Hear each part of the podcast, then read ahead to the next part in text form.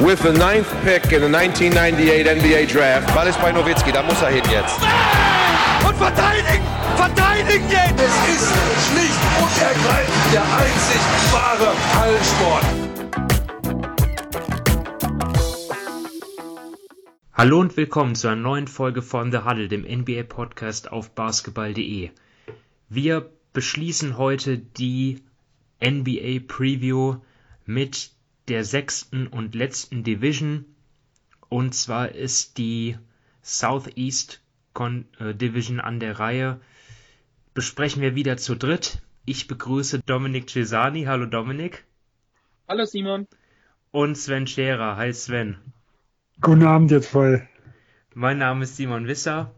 Ja, heute wieder mit dem gewohnten Ablauf. Wir haben fünf Teams aus der Southeast Division und zu jedem haben wir ein Thema, eine Fragestellung, die uns besonders interessiert, rausgesucht.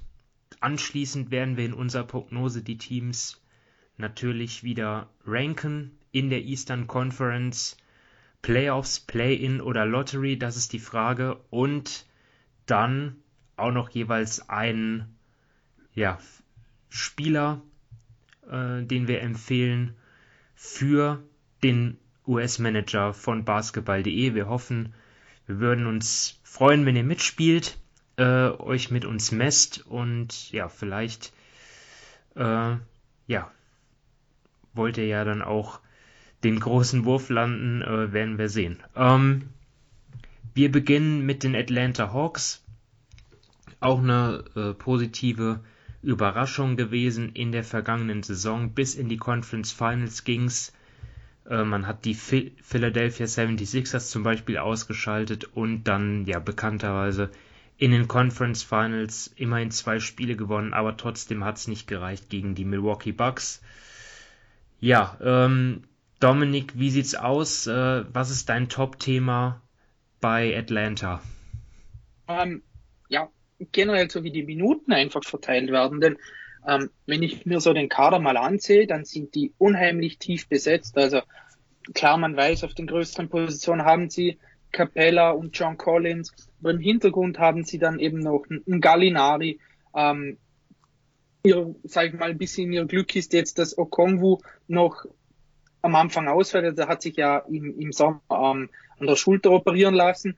Dann auf dem Flügel haben sie Reddish, Hunter, im Backcourt haben sie eben Young, Bogdanovic, Hurter, Delon Wright, Lou Williams. Also sie haben gerade ähm, in der Regular Season, finde ich, eine unheimlich tiefe Rotation. Also da können wirklich 10, 11 Leute spielen, ohne dass jetzt äh, da der Qualitäts, äh, der Qualitätsabfall total riesig ist. Da bin ich einfach gespannt, wie McMillan das schafft, denn ähm, eben, sie haben jetzt letztes Jahr, haben sie, sage ich mal so, den Schritt nach vorne gemacht. Sie waren einfach ähm, das Überraschungsteam im, im Osten. Trey Young hat sich etabliert und da bin ich einfach gespannt, wie es jetzt dieses Jahr aussieht, ob da wirklich wieder Trey Young dann, dann alles macht oder ob das zumindest in der Regular Season vielleicht ein bisschen mehr auf, auf, auf die Schultern verteilt wird, ähm, damit die Last für die einzelnen Spieler nicht so groß ist.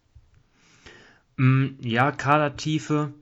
Ähm, zum einen stimme ich da auch zu, vor allem was den Frontcourt betrifft, aber ich fand schon, dass in der letzten Saison die, die Offense gehakt hat, ähm, ja, wenn Trey Young einfach nicht auf dem Feld stand. Also ohne ihn hatten die ähm, Hawks ein Offensivrating von 104,4. Das ist äh, ja deutlich schwächer gewesen ähm, als, als insgesamt das O-Rating und, und zwar so ungefähr 10 Punkte schlechter. Also ja, und ich meine, so, ja. Und so Leute wie äh, Lou Williams und Hörter hatten sie ja letztes Jahr auch, auch schon und Bogdanovic und trotzdem hatten sie dieses Problem. Klar, Bogdanovic teilweise auch verletzt gewesen, aber letztendlich haben sie dort nur einen, nur einen Neuzugang auf diesen Positionen mit Dallon Wright. Ähm, und dort finde ich einfach, äh, ja, das ist einfach ein Thema, was ich mir rausgeschrieben habe, die Offense ohne Trey Young.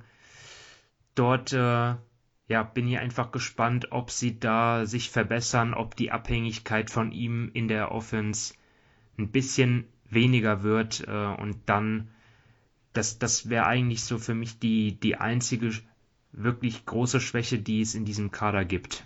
Ähm, Aber sind wir dann nicht wieder, Entschuldigung, sind wir dann nicht wieder, dann sind wir einfach beim gleichen Thema wie bei den Mavs oder ähm, wenn die ohne Doncic spielen oder ähm, äh, die LeBron-Teams und so weiter oder früher ähm, die Rockets, wo, wo Chris Paul noch nicht da war mit James Harden.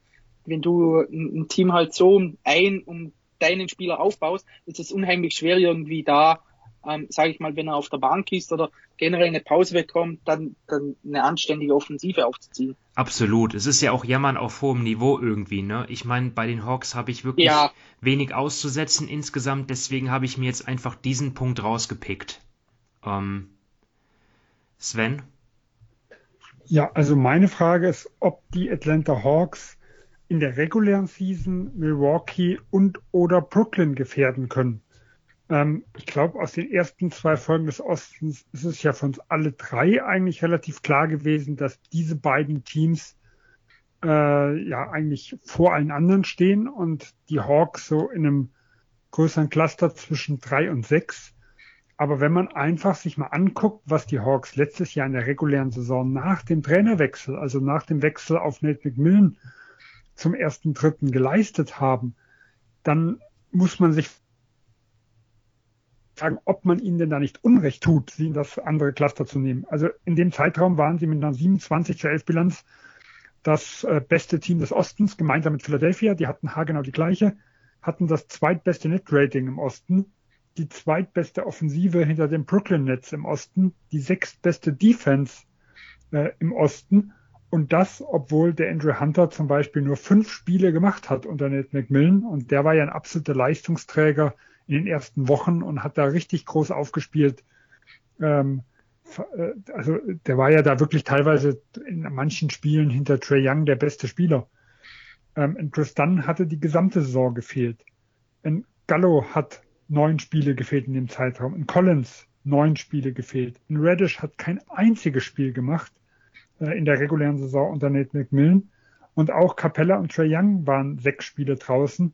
Und Bogdanovic ist zum zweiten, dritten zurückgekommen und hatte die ersten Wochen ja immense Probleme, wieder reinzukommen. Also dieses äh, beste Team des Ostens war eigentlich noch sehr, sehr verletzungsanfällig. Äh, und dann, ich unterschätze sie auch, also ich sehe sie nicht auf dem Niveau. Aber für mich ist halt die Frage, ob ich das zu Unrecht tue und ob wir nicht eigentlich die Hawks in der regulären Saison ins Tier 1 des Ostens packen müssten. Dann muss ich ja jetzt die Anschlussfrage äh, stellen, warum bist du da äh, nicht positiver gestimmt? Ja, das ist eine sehr gemeine Frage. ähm, nee, also für mich ist es so, äh, man hat in, auch nachher auch in den Playoffs ein bisschen gesehen, sie waren für mich schon ein bisschen die, die Überperformer. Ich hatte das Gefühl, dass mit dem Nate Milton-Wechsel äh, dass dadurch eine gewisse Euphorie entstanden ist, dass sie dadurch gemerkt haben, oh, ja, wir, wir können jetzt da plötzlich mitspielen. Es lief sofort in die andere Richtung. Man war froh, dass man Leute äh, los war, Lloyd Pierce. Ähm, und die, die Situation ist jetzt halt eine andere. Man geht jetzt als Conference-Finalist plötzlich in die neue Saison. Ähm, man hat, hat was zu beweisen. Die Gegner nehmen einen vermutlich auch ernster. Ähm, und dementsprechend ist mein Vertrauen in die Hawks einfach noch nicht so groß. Sie sind halt auch noch nicht so bewiesen, also auch die Spieler, ähm, wie, jetzt, wie jetzt andere. Und halt auch die Frage ist, der ein oder andere von den Spielern, die ausgefallen sind, sind sie nicht vielleicht auch so verletzungsanfällig, beziehungsweise durch die Tiefe, die Atlanta hatte, ist es so ein riesen Upgrade, wenn jetzt der, wenn jetzt Cam Reddish zum Beispiel, nämlich mal in der zweiten Saisonhälfte mehr gespielt hätte, ähm, oder war es nicht vielleicht auch besser, dass ein Bogdanovic dann mehr Spielzeiten? Huerta hatte ja somit die beste Saison seines, äh, seiner Karriere. Ähm, das sind so für mich die Fragezeichen. Ja, aber es ist ja auf der anderen Seite auch nur ein sehr, sehr junges Team. Also wir müssten ja eigentlich davon ausgehen, dass sie vielleicht sich sogar noch steigern. Deswegen bin ich sehr, sehr gespannt. Ähm, wir werden nachher sehen, wo, wo ihr und wo ich die Hawks hab. Ähm, aber ob wir nicht einfach die Atlanta Hawks in diesem Jahr einfach unterschätzen. Gut, dann machen wir weiter. Charlotte Hornets ist das nächste Team jetzt an der Reihe.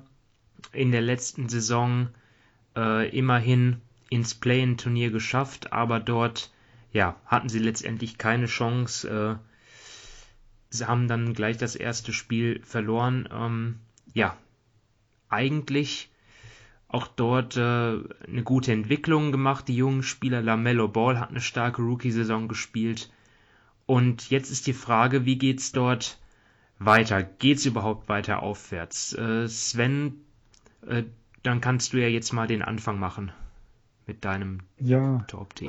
Also meine äh, erste Frage ist, ob sich Miles Bridges in seinem jetzigen Contract hier als zukünftig potenzielle Nummer zwei etablieren kann. Ähm, das, das größte Problem der Hornets, und das war ja auch so ein bisschen die Diskrepanz, die wir im letzten Jahr mit der Offseason hatten, war das selbst, wenn sich jetzt, da sich jetzt ein Lamelle Ball als äh, potenzieller Franchise-Player herauskristallisiert hat, dass ich so langfristig noch nicht die Unterstützung sehe im Team, dass es vielleicht im schlimmsten Fall eine ähnliche Situation wie in Dallas und Luka Doncic äh, geben kann. Weil jemand wie ein Gordon Hayward, der ein großartiger Spieler ist, ist jetzt nicht jemand, über den man mit vier, fünf Jahren planen kann. Ähm, und diesen Spieler habe ich zumindest im letzten Jahr im Kader noch nicht gesehen, mit Ausnahme der letzten Wochen, also der rund letzten 20 Spiele bei Miles Bridges. Denn da hat jemand dann, da hat er dann plötzlich knapp 20 Punkte, knapp sieben Rebounds, knapp drei äh, Assists aufgelegt, äh, 43,5 Prozent seiner Dreier getroffen äh, und sah halt aus wie ja so ein Finisher, der halt neben einem sehr äh, passwilligen Spieler wie Lamella Ball, der nicht so ein, ein Lillard oder ein Harden äh, Scorer-Typ ist, sondern der halt wirklich eher davon lebt, dass er die Mitspieler braucht, um einzusetzen äh, dass er da einfach hervorragend in Szene gesetzt wurde. Und wenn er darauf aufbauen kann, dann sehe ich da zumindest eine kleine Chance, dass er in der Zukunft äh, diese Rolle mit übernehmen kann. Also ich, wie gesagt, ich, ihr hört sicher die Unsicherheit raus.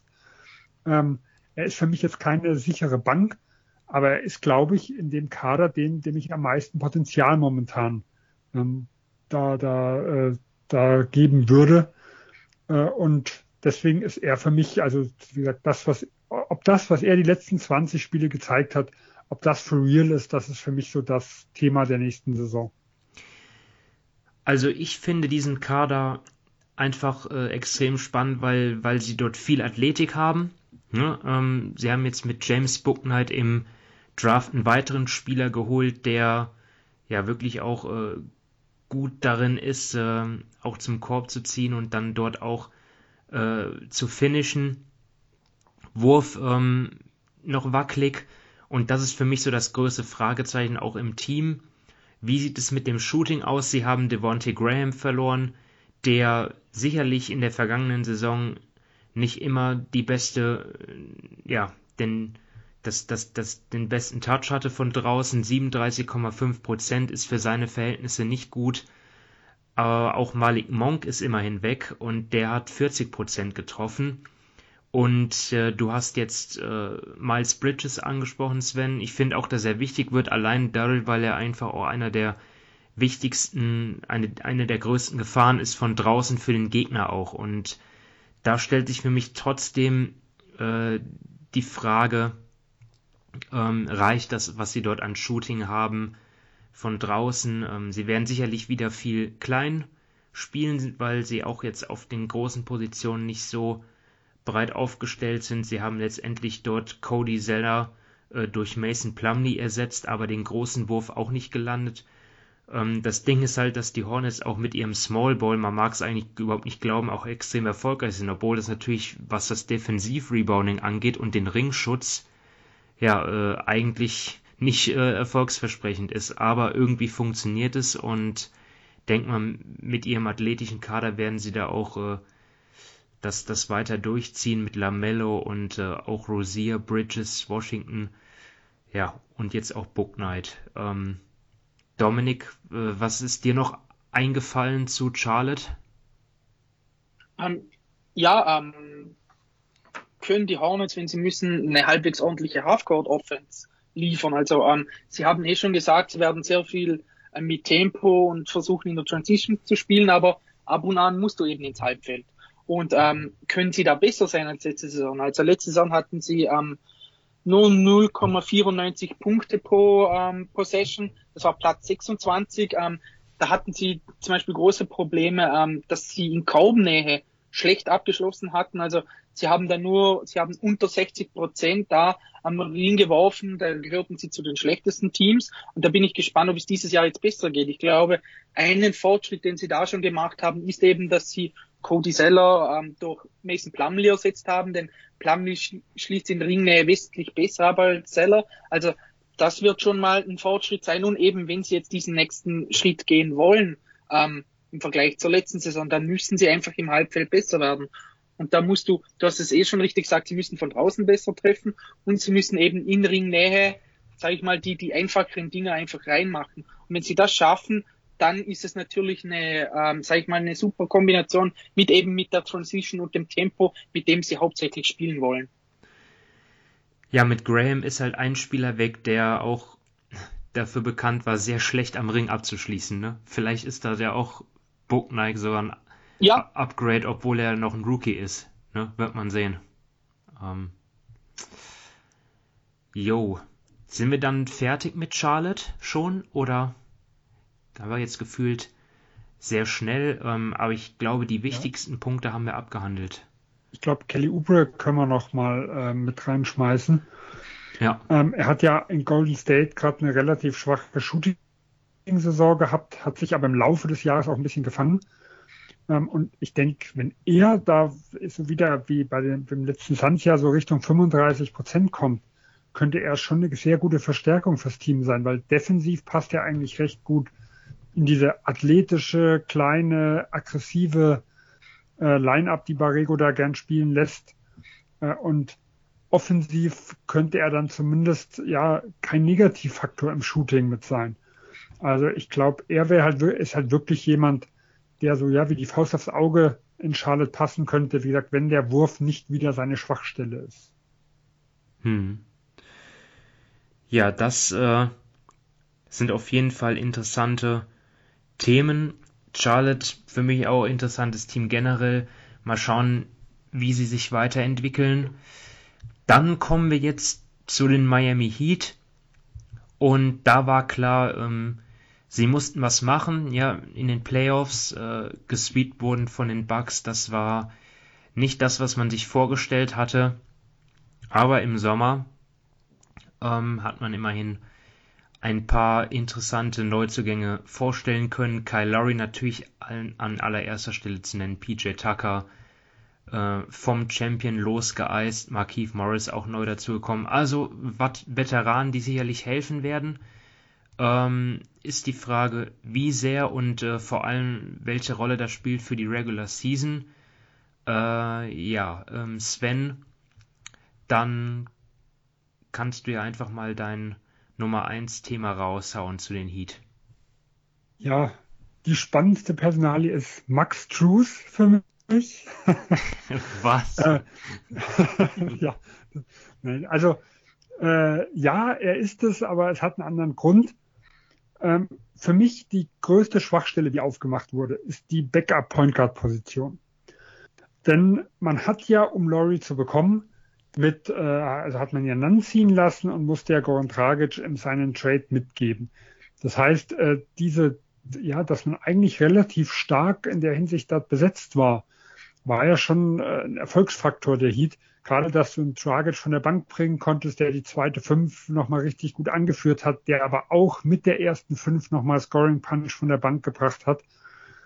Äh, und ich denke, dass ein Kalori von der Bank kommt, ist relativ unwahrscheinlich.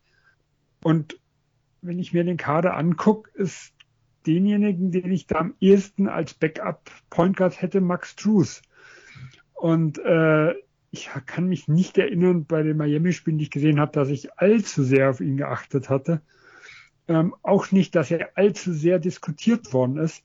Also da sehe ich schon ein ganz, ganz gewaltiges Downgrade und da frage ich mich halt, ist er da die Lösung oder ist jemand wie jetzt ein Tyler Hero, äh, der da quasi so ein bisschen dann der auch der Backup Point Guard ist, der halt dann das Ballhandling übernimmt äh, und so dann eher mit mehreren Flügelspielern neben Tyler Hero noch, äh, noch daneben sind. Ja, also und da die Point Guard Position auch die Backup Position für mich immer sehr, sehr entscheidend in einem Team ist, frage ich mich halt, wie Miami das löst, äh, gerade in der regulären Saison, wo halt auch ein Kyle Lowry schon ein bisschen älter ist, wo ein Jimmy Butler, der ja auch sehr balldominant äh, ist, ja auch nicht mehr der Jüngste ist, der vielleicht auch geschont werden sollte Richtung Playoffs. Ähm, ob sie da wirklich momentan die Breite haben, um in der regulären Saison so gut zu sein, wie vielleicht das Ceiling in den Playoffs ist oder ob sie da wie im letzten Jahr ja nicht vielleicht eines der Teams sind, die dann drum kämpfen müssen um den direkten Playoff-Einzug. Heieiei, Max Drus, damit steigst du hier ein. Das finde ich abstrus. Ähm, ich hätte jetzt einen anderen Spieler genannt, ehrlich gesagt. Ähm, nee, also den, den, den Punkt mit dem Backup-Point Guard äh, sehe ich absolut genauso. Ich hätte jetzt einen anderen Kandidaten genannt als, als, als äh, ja, Backup Point Guard, das wäre jetzt Gabe Vincent. Ähm, natürlich auch kein klassischer Point Guard, aber er hat es zum Beispiel auch für Nigeria jetzt äh, gemacht im Sommer. Äh, ja, da haben sie einfach nicht so hochkarätige Optionen, das stimmt schon. Ähm, Dominik, wen hast du? Äh, welches, nicht wen, welches Thema hast du, aber vielleicht hast du auch einen Spieler äh, ausgewählt. Ja, bei mir ähm, gliedert es sich ein bisschen wie bei euch ein. Also ähm, ihr habt es ja jetzt schon mit den jungen Spielern angesprochen. Für mich ist einfach so, ich finde auf der Bank, danach Taylor Hero geht ähm, das Niveau schon enorm runter. Also wir haben es ja vorher bei den bei Atlanta angesprochen, dass sie wirklich einen breiten Kader haben und das Gegenteil ist für mich so ein bisschen bei den Heat der Fall. Eben da haben sie die Starting Five, die ist vollkommen in Ordnung, keine Frage. Dann haben sie einen Taylor Hero von der Bank, aber nachher wird es dann schon recht dünn. Da müssen sie dann auf Spieler bauen, die entweder noch ganz jung sind, unerfahren oder die in den letzten Jahren ja oder ein bisschen älter sind oder einfach nicht mehr diese Leistung ähm, bringen können, die sie früher gebracht haben. Und da bin ich einfach unheimlich gespannt, ähm, ob Miami's Player Development, also ähm, da weiß man ja, die haben in den letzten paar Jahren immer wieder sehr, sehr gute Arbeit gemacht, eben mit Kendrick Nunn, mit Tyler Hero, mit, mit Duncan Robinson, ob sie jetzt eben aus so Spielern wie Max Drews, Caleb Martin oder Omar Yurtseven ähm, quasi ihre Bank schaffen können, ihre Tiefe schaffen können. Denn eben ähm, Miami geht ja einfach all in, sage ich mal. Die wollen wieder in den Playoffs weit kommen. Und da ist dann schon wichtig, dass sie eben, dass dann Spieler Nummer 7, 8, 9 in der Regular Season ähm, ja, liefern können, damit eben, wie Sven das angesprochen hat, damit eben vielleicht ein Kyle Lowry oder ein, Jimmy Butler mal ihre Pausen bekommen. Und da bin ich sehr gespannt, ob eben das, das ähm, der Coaching-Staff generell der, der Heat es wieder schafft, da so ein Kaninchen aus dem, aus dem Hut zu zaubern und Spieler ähm, reinzubringen, von denen man vor der Saison nicht unbedingt gerechnet hätte. Ja, oder ob halt zum Beispiel auch ein Victor oder Depot früher Genau, den habe ich auch aufgeschrieben. Ja. Ja, ja weil der ist ja so ein bisschen das große Fragezeichen, wo man überhaupt gar keine Ahnung hat, ob man mit ihm diese Saison rechnen muss, in welcher Form man mit ihm dieser Saison rechnen muss. Es gab jetzt ein paar positive Anzeichen, aber das letzte Mal, wo er zurückgekommen war, war er auch relativ schwach und hat sich ja dann auch wieder verletzt. Ähm, also das ist ja die ganz, ganz große Unbekannte, wo man wirklich nur rätseln kann. Ja, was ich mir hier aufgeschrieben habe, ist, also das ist jetzt den aktuellsten Stand, den ich hatte, dass er auf jeden Fall bis Dezember nicht dabei ist. Ja, damit verpasst er ja schon mal äh, einiges an Zeit. Ähm, ja, Miami für mich auch ein interessantes Team. Ich hatte mir auch wirklich noch andere Punkte rausgeschrieben. Zum Beispiel ist für mich auch Tyler Hero ein absolut entscheidender Spieler. Ne? Nach, der, nach der Bubble, wo er aufgetrumpft hat, äh, haben ihm ja letzte Saison äh, manche sogar ja den Sprung in, ja, in Richtung All-Star äh, Level zugetraut. Ich äh, gebe zu, dass ich äh, auch ähm, eigentlich ja, ihm mehr zugetraut hatte. Jetzt ist halt die Frage, macht er diese Saison vielleicht den Sprung, den man letztes Jahr schon erwartet hat? Äh, für mich auch ein wichtiger Spieler in der Hinsicht, dass die Heat ja auch in der vergangenen Saison in der Offense gerade äh, ja allenfalls Durchschnitt waren. Ähm, jetzt haben sie Tucker ein, bauen sie jetzt ein, der ja auch äh, wirklich zu den Spielern in der Liga gehört mit der mit der geringsten Nutzungsrate. Ja, ab und zu mal ein Dreier, aber ansonsten ist er halt äh, für seine Defense äh, geholt worden. Ähm, Kyle Lowry hat man natürlich geholt, klar, andererseits auch Dragic abgegeben. Also ich weiß jetzt gar nicht, ich, kann jetzt gar nicht so viele Faktoren festmachen, warum die Offense jetzt sich so deutlich verbessern sollte, ne? Und da wäre dann halt Tyler Hero wichtig. Ähm, dann ist, glaube ich, der Zeitpunkt gekommen, um weiterzuziehen. Wir bleiben in Florida, gehen aber ein bisschen weiter nach Norden zu den Orlando Magic. Die waren äh, ja in den, in den vergangenen Jahren von sehr viel Verletzungsproblemen geplagt. Da haben wir natürlich äh, Jonathan Isaac, den es zu nennen gilt, und auch äh, Markel Fultz. Ja, Fultz mit äh, Kreuzbandriss vermutlich bis äh, Dezember oder vielleicht sogar noch länger außer Gefecht. Äh, bei, bei Jonathan Isaac weiß ich jetzt gar nicht ganz genau, wann er zurückkommen könnte aber natürlich zwei wichtige Spieler, die den Magic in der vergangenen Saison nicht zur Verfügung standen, weshalb sie dann auch ja mit den Playoffs absolut nichts zu tun hatten.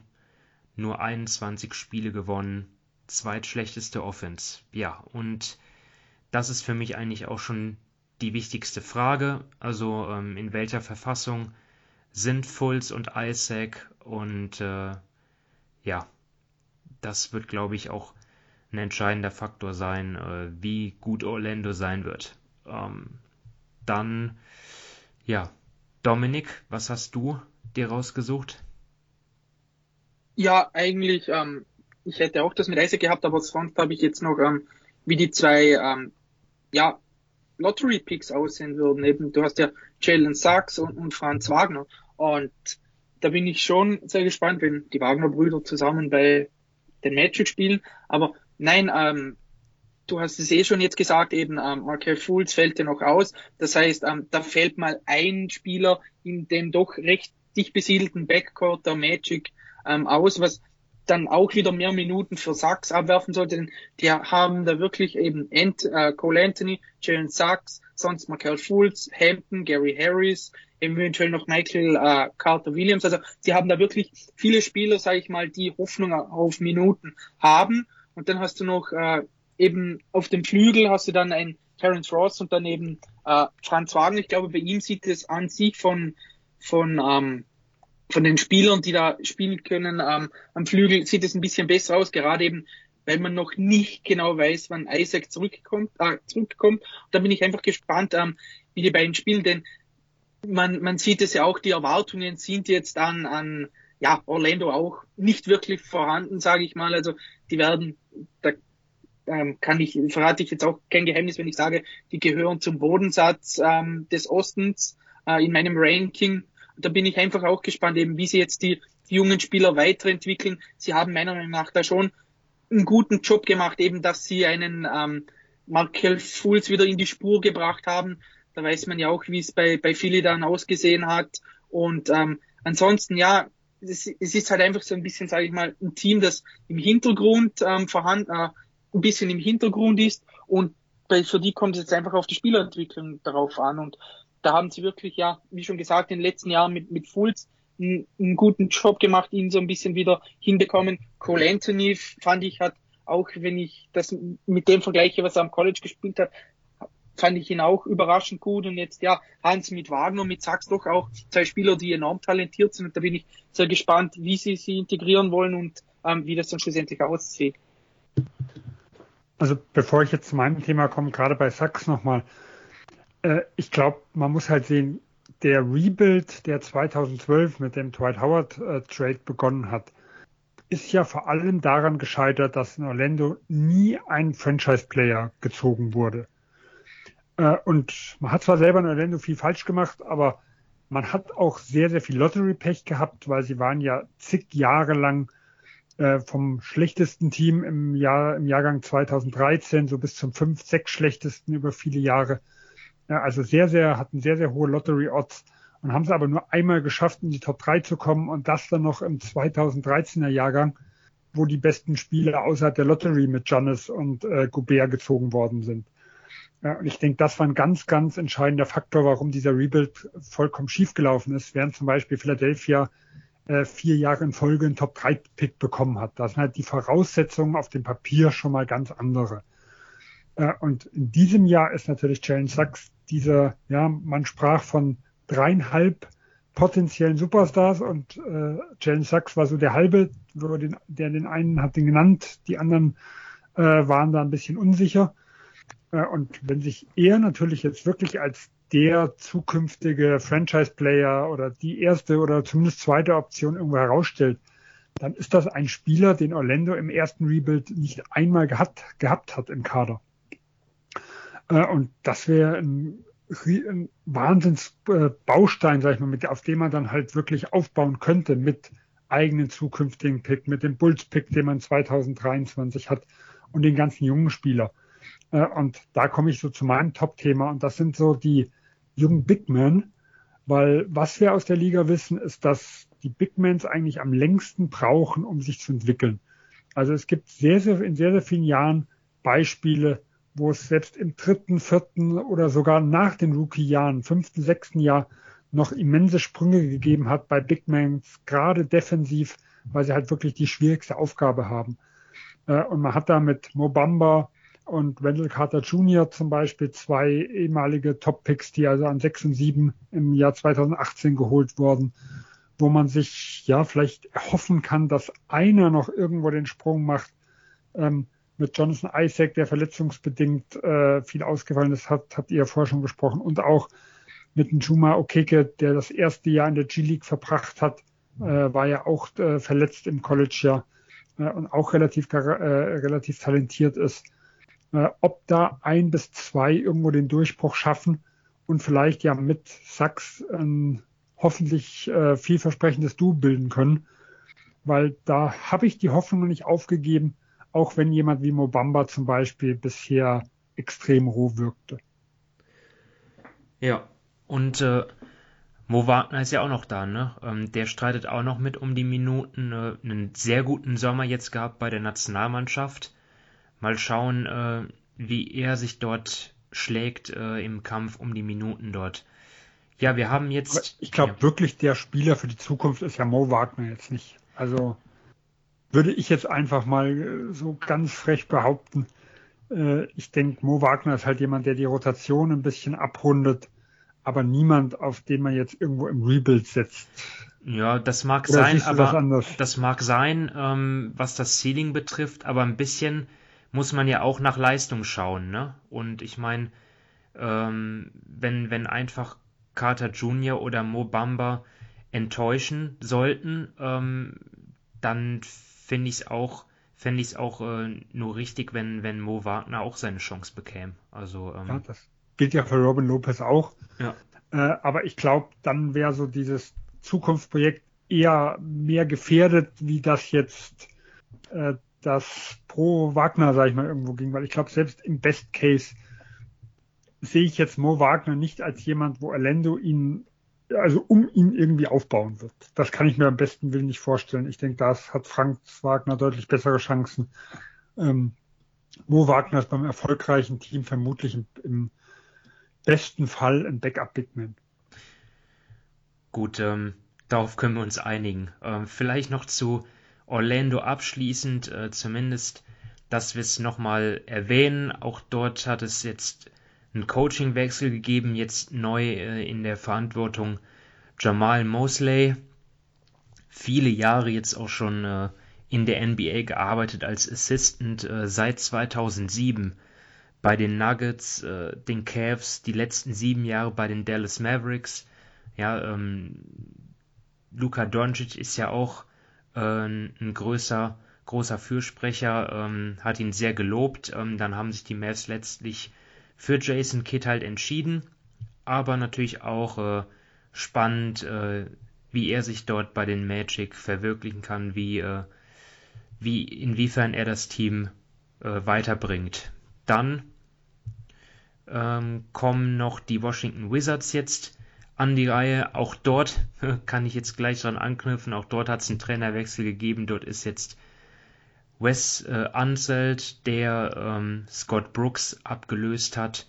ja, in der vergangenen Saison nach einer richtig starken Aufholjagd. Äh, sie waren ja schon weit abgeschlagen im Playoff-Rennen, haben sich dann doch noch geschafft im Play-in-Turnier. Ähm, ja, weiter als Runde 1 ging es nicht. Ne? Also gegen Philly haben sie in fünf Spielen verloren. Das war auch zu erwarten gewesen, aber immerhin haben sie das geschafft.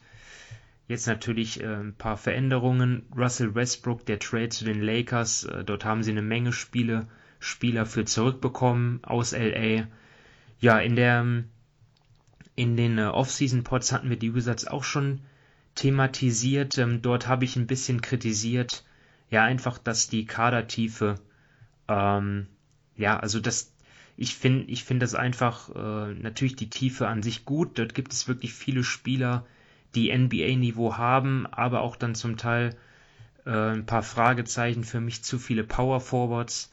Und deswegen war das jetzt auch mein Top-Thema eigentlich, dass äh, ja, wie dort die Rotation überhaupt aussehen wird. Ob es dort nicht äh, Spieler geben wird, die runterfallen, die dann vielleicht getradet werden. Ähm, dort, äh, das kann ich jetzt noch gar nicht so gut abschätzen. Wir haben jetzt Hachimura, einer von vielen Power Forwards, ist im Moment aus persönlichen Gründen abwesend, aber ich denke auch nicht, dass er länger fehlen wird.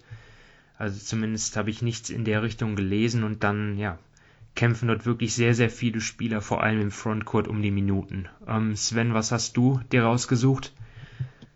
Ja, also ich glaube, mit deinem Thema hast du sicher recht, vor allem da die Wizards ja auch einen gewissen Druck verspüren, da Bradley Beal, äh, wenn er jetzt nicht zum, ab dem 17. Oktober verlängert, weil dann könnte er seine vorzeitige Extension unterschreiben, ja, vielleicht der prominenteste Free Agent 2022 ist.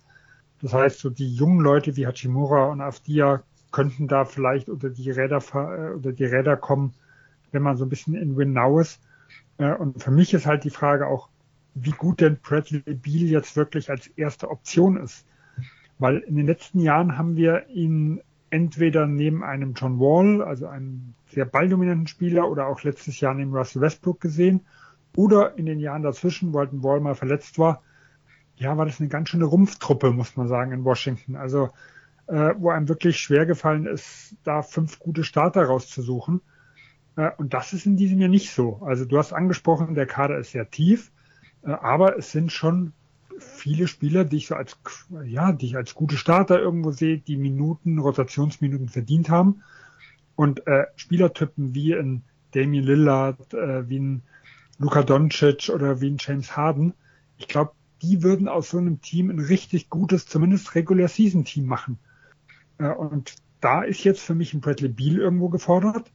Ob er dieser Spielertyp ist, der aus, äh, ja, aus Rollenspielern, und das ist es halt für mich überwiegend, äh, ein richtig gutes Team formen kann, oder ob er halt einen Co-Star an seiner pra äh, Seite braucht, vielleicht einen etwas passenderen, wie jetzt ein Wall äh, und ein Russell Westbrook, ja, oder ob er vielleicht halt einfach nur eine exzellente zweite Option ist, und ich denke, da werden wir in diesem Jahr deutlich schlauer werden, was Bradley Beal angeht. Gut, dann noch Dominik, dann noch deine Frage zu den Wizards. Falls noch was. Ja, also äh, ich habe mir. Ja, geht schon. Ähm, also ich habe mir jetzt aufgeschrieben, ob die Verbesserungen auf dem Papier durch die neu bekommenen Spielern, ähm, also egal ob es jetzt per Trade oder Free Agency war, ähm, die ja eigentlich Defense und Shooting bringen sollen, auch in die Tat umgesetzt werden. Also du hast es eh schon mit dem Trade für Westbrook angesprochen. Ähm, die Wizards haben dadurch quasi ihre Franchise einmal nach links gedreht. Ähm, sie haben da Spieler bekommen, die teilweise von draußen werfen können, die dann auch ähm, ihre Position verteidigen können. Und da bin ich einfach gespannt, ob der Kader jetzt an sich, gerade auch mit einem Spencer Dinwiddie, da kommt natürlich auch dazu, wie fit und wie gut er jetzt ist, das ist, glaube ich, auch so ein bisschen schwierig abzuschätzen. Aber an sich passt meiner Meinung nach der Kader jetzt eben besser zu einem Bradley Beal. Und ja, Sven hat es auch schon so ein bisschen gesagt, ähm, jetzt hat er die Chance zu zeigen, ob er die Nummer eins ist oder ob, ob er eine erste Option ist und ob sie ihn quasi mit diesem Kader jetzt, nicht dass das jetzt der Kader für die nächsten Jahre ist, aber ob sie ihn damit einfach schmackhaft machen können, dass sie flexibler sind, dass der Kader besser auf ihn abgestimmt ist, besser auf ihn abgestimmt ist und schlussendlich so zu einer Vertragsverlängerung ähm, ja bewegen können. Denn du hast es auch gesagt, Simon, der Kader hat eine gewisse Tiefe. Das finde ich auch. Sie haben jetzt nicht wirklich das High-End-Talent wie manche andere Teams, aber sie haben doch viele Spieler, die einfach solide Rollenspieler sind, die da gut reinpassen. Auf dem Papier natürlich. Und da bin ich einfach gespannt, ob es dann schlussendlich auf, auf dem Feld so aussehen wird. Denn eben, ich meine, sie haben letztes Jahr zum Beispiel Bertans teuer verlängert. Ähm, der hat dann, ja, seine letzte Saison war jetzt nicht wirklich so gut. Also es kam dann schon bei Washington meiner Meinung nach so ab und an mal vor, dass wenn die Spieler dann bei ihnen waren, wenn sie dann den größeren Vertrag oder so weiter haben, dass sie dann nicht diese Leistung abliefern konnten, zu der sie eigentlich fähig war, äh, wären. Und jetzt mit dem neuen Coach und mit dem ähm, umgestülpt oder umstrukturierten Kader bin ich sehr gespannt, eben ob sie diese PS, die sie ja in der Theorie so ein bisschen haben, auf die Straße bringen können. Ja, das Prekäre ist für mich ja, ähm, wer, hätten wir jetzt eine Eastern Conference, wie wir teilweise vor zwei, drei Jahren hatten, wo ja, sag ich mal, die Rumpftruppe in Anführungsstrichen der Brooklyn Nets in die Playoffs gekommen ist, die Orlando Magic äh, Platz sieben und acht oder acht oder was wir hatten, zwei Jahre in Folge geschafft hätten. Ich glaube, dann sähe Washington damit relativ gut aus. Ähm, jetzt ist es so, im letzten Jahr waren sie Achter, waren in den Playoffs und ich glaube, obwohl ich den Kader besser finde, äh, sehe ich sie nicht auf der Position durch die gesamte Situation im Osten. Und ich glaube, das macht die ganze Sache halt ja noch etwas äh, etwas schwieriger für Washington, ähm, da da irgendwie einen Erfolgsschritt, ein Erfolgserlebnis draus zu ziehen, obwohl, wie gesagt, der Kader mir an sich relativ gut gefällt. Aber es wird halt echt brutal in diesem Jahr. Ja, Bradley Beal bleibt natürlich die spannendste Personalie. Äh ja auch die Frage, äh, wie glücklich er ist mit der Entwicklung dort bei den Wizards, äh, ja, ob seine lobenswerte Treue zu Washington vielleicht doch irgendwo eine Grenze hat. Ich glaube, sehr viele Teams, äh, ja, sind ja, beobachten diese Konstellation auch gespannt, äh, hoffen vielleicht darauf, dass der nächste Star ähm, auf den Markt kommt. Das werden wir auch mit Spannung beobachten und kommen jetzt zu unserer Prognose. Ähm, ja, wie, wie schätzt du dort die Kräfteverhältnisse ein, Sven? Also in der Division habe ich so ein Kopf-an-Kopf-Rennen zwischen Atlanta und Miami. Äh, ich habe mich entschieden dafür, Atlanta auf 4 und Miami auf 6 zu setzen, was für mich hauptsächlich mit der Tiefe zu tun hat. Wir hatten es ja vorher bei Miami angesprochen. Äh, da habe ich schon meine Fragezeichen. Ähm, und Atlanta hat in der regulären Saison vermutlich mehr Upside. Ähm, aber rein vom, vom, also vom High, High Talent, also vom, vom High Level Talent, könnte ich mir auch vorstellen, dass Miami äh, die Division auch genauso gut gewinnen kann. Also für mich sind, wie gesagt, Platz drei bis sechs äh, so, so ziemlich auf einem Niveau. Äh, und wie gesagt, die Angst bei Miami ist einfach für mich nur die Tiefe. Äh, Washington habe ich auf 10, das heißt das letzte Team im Play-In. Ähm, da habe ich ja aber schon so zwei, drei Siege vor Charlotte noch, die ich als Elfter knapp draußen habe. Und äh, Orlando ist für mich das schwächste Team der Conference. Die habe ich auf 15. Dominik? Ja, also bei mir sieht es auch wieder fast gleich aus. Also ich habe auch ähm, Atlanta vor Miami, knapp vor Miami. Also ich habe die beiden Teams so in dem Cluster mit Philadelphia und Boston. Ich habe jetzt Atlanta auf vier und Miami auf sechs. Dann habe ich auch ähm, Washington da um zehn. Also die werden auch so, sage ich mal, um den ja um den um den Play-in-Platz kämpfen mit eben mit mit Charlotte und eventuell noch mit Toronto. Ähm, da habe ich jetzt äh, Washington auf 10, Charlotte auf 12 und Orlando habe ich dann insgesamt auf dem letzten Platz in der Division und in der Conference auf 15.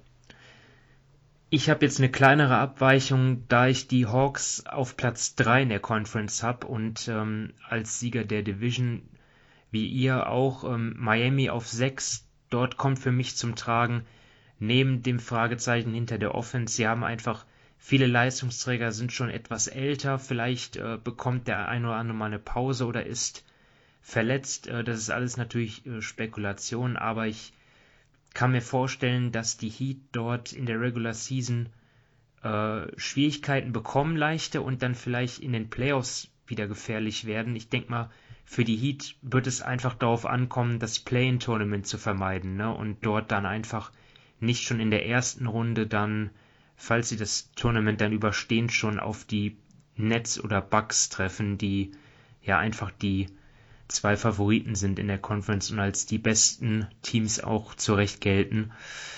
Also deswegen denke ich, geht es darum für Miami einfach Top 6. Das äh, habe ich jetzt so in der prognostiziert, dass sie das schaffen. Ich habe mich lange schwer getan. Wen setze ich jetzt vorne? Äh, an zehnter Stelle und an elfter? Washington oder Charlotte? Ich habe jetzt Washington den, den Zuschlag gegeben, einfach weil sie den besten Spieler haben mit Bradley Beal und auch einfach als Team ja auch sehr tief sind. Verletzungen können sie, glaube ich, sehr gut auffangen. Und ich meine, jeder, jedes Team wird über die Saison irgendwie Ausfälle haben. Kommt nur darauf an, welche Spieler es sind und wie lange. Aber deswegen, ja, finde ich dort die Breite für die Regular Season schon äh, auch als Pluspunkt bei Washington. Und genau wie ihr, Orlando für mich der, das Schlusslicht nicht nur in der Division, sondern auch in der Conference, weil es dort einfach, äh, ja, mit den Spielern, die noch verletzt oder angeschlagen sind, äh, wie Fultz und Isaac. Da sind zu viele Fragezeichen dahinter. Ähm, dann kommen wir zu den Fantasy Picks. Dominik, äh, wen hast du dort dir aufgeschrieben? Um, ähm, also ich habe mir jetzt Daniel Gafford um, ähm, von den Washington Wizards aufgeschrieben. Er kostet 3,39 Millionen. Um, ähm, ich finde, er hat letztes Jahr gut reingefunden als Center bei ihnen, gerade dann nach der Verletzung von Thomas Bryant, der sich ja das Kreuzband gerissen hatte. Er hat da zehn Punkte gemacht, er hat recht gut gereboundet in den Minuten, die er bekommen hat. Und ich glaube jetzt einfach, ähm, eben weil Thomas Bryant noch mal mindestens bis Jahresanfang ausfällt, wenn nicht sogar länger, ähm, und sie jetzt da wirklich auf den großen Positionen nicht so ähm, die Fühle an sich haben, sage ich mal. Klar, ähm, Harrell wird eher von der Bank kommen. Isaiah Todd ist, ist ein Rookie und sonst sind es dann eher mehr Flügelspieler und keine richtigen, sag ich mal, Picks. Glaube ich, dass er da wirklich gerade zu Saisonbeginn recht viele Minuten sehen wird und seinen Wert steigern könnte. Okay, dann Sven, dann dein Spieler bitte. Ja, äh, ich habe mich jetzt mal für Jane Sachs entschieden. Ähm, wir hatten in der letzten Division ja schon ein bisschen über Kate Cunningham gesprochen. Wenn man so die Stimmen sieht, äh, ist Jalen Sachs ein gleichwertiger Konkurrent um den Rookie of the Year Titel und er kostet halt vier statt sechs Millionen. Wird in Orlando sicher eine große Rolle spielen, gerade mit den Verletzungen von dem Michael Fultz, äh, der ja noch länger ausfallen wird. Deswegen würde ich sagen, vom reinen Preis-Leistungs-Verhältnis ist er wahrscheinlich noch ein Tick interessanter wie Kate Cunningham äh, und er wäre meine Wahl jetzt in der Division. Okay, dann ja, nenne ich noch kurz äh, John Collins von den Hawks für 5,92, weil er einfach ja in der Offense auf jeden Fall äh, einfach sich bewährt hat als richtig starker Spieler. Immer für ein Double-Double gut aus 20 Punkten und 10 Rebounds ungefähr zumindest. Also ja, sowas kann er jeden Abend liefern, auch in diesem wirklich äh, in der Breite äh, und auch in, in der Spitze sehr äh, starken Kader mit Trey Young natürlich als Nummer 1 Option, das ist ja keine Frage, aber trotzdem denke ich, dass Collins genug produziert, um diesen, um diesen Marktwert äh, ja, schnell äh, zu erhöhen. Ähm, ja, dann gibt's sonst noch äh, was also Sven, du hast du hast jetzt äh, im, im, im, im Vorspann hast du äh, gesagt, äh, dass das so eine Division ist, die besonders interessant ist aus Fantasy-Sicht. Also ich habe vier Spieler äh, in meinem Fantasy-Team. Die werde ich jetzt aber nicht alle verraten. ja, äh, aber wir haben zum Beispiel vorher über Charlotte gesprochen. Da ist der ein oder andere interessante Spieler dabei. Ähm, man muss halt gucken, nehmen wir mal bei Lemmerle Ball, muss man halt drauf setzen, was macht er von erst in die zweite Saison. Ähm, Miles Bridges ist jemand, wenn man die letzten 20 Spiele dem vertraut, dann wird er eine Leistungssteigerung machen. Den einen oder anderen, den ich jetzt nenne, habe ich jetzt nicht dabei, aber nur um mal ein paar anzuschneiden. Äh, mein ganzes Team will ich dann doch nicht verraten. nee, das, äh, das äh, musst du auch nicht. Äh, ein bisschen äh, Geheimnisse muss man ja auch für sich behalten. Du willst ja schließlich am Ende gewinnen, ne? Das geht ja nicht, wenn du hier alles. Ja, gewinnen ist immer extrem schwierig. Ja, ja das war jetzt äh, nicht ganz ernst gemeint, aber ja. Das ist schon eine Herausforderung. Aber ja, ich habe eine gewisse Motivation. Ja.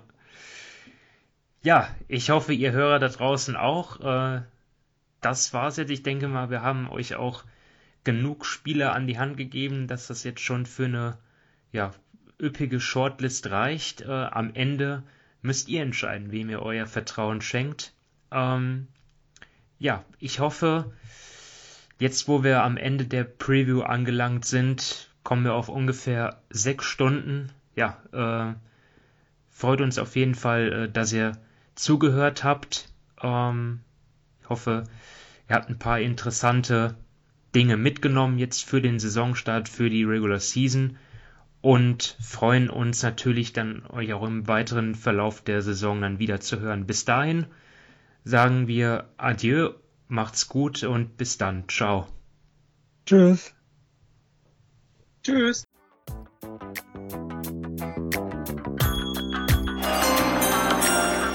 With the ninth pick in the 1998 NBA Draft. Ball ist bei Nowitzki, da muss er hin jetzt. Und verteidigen!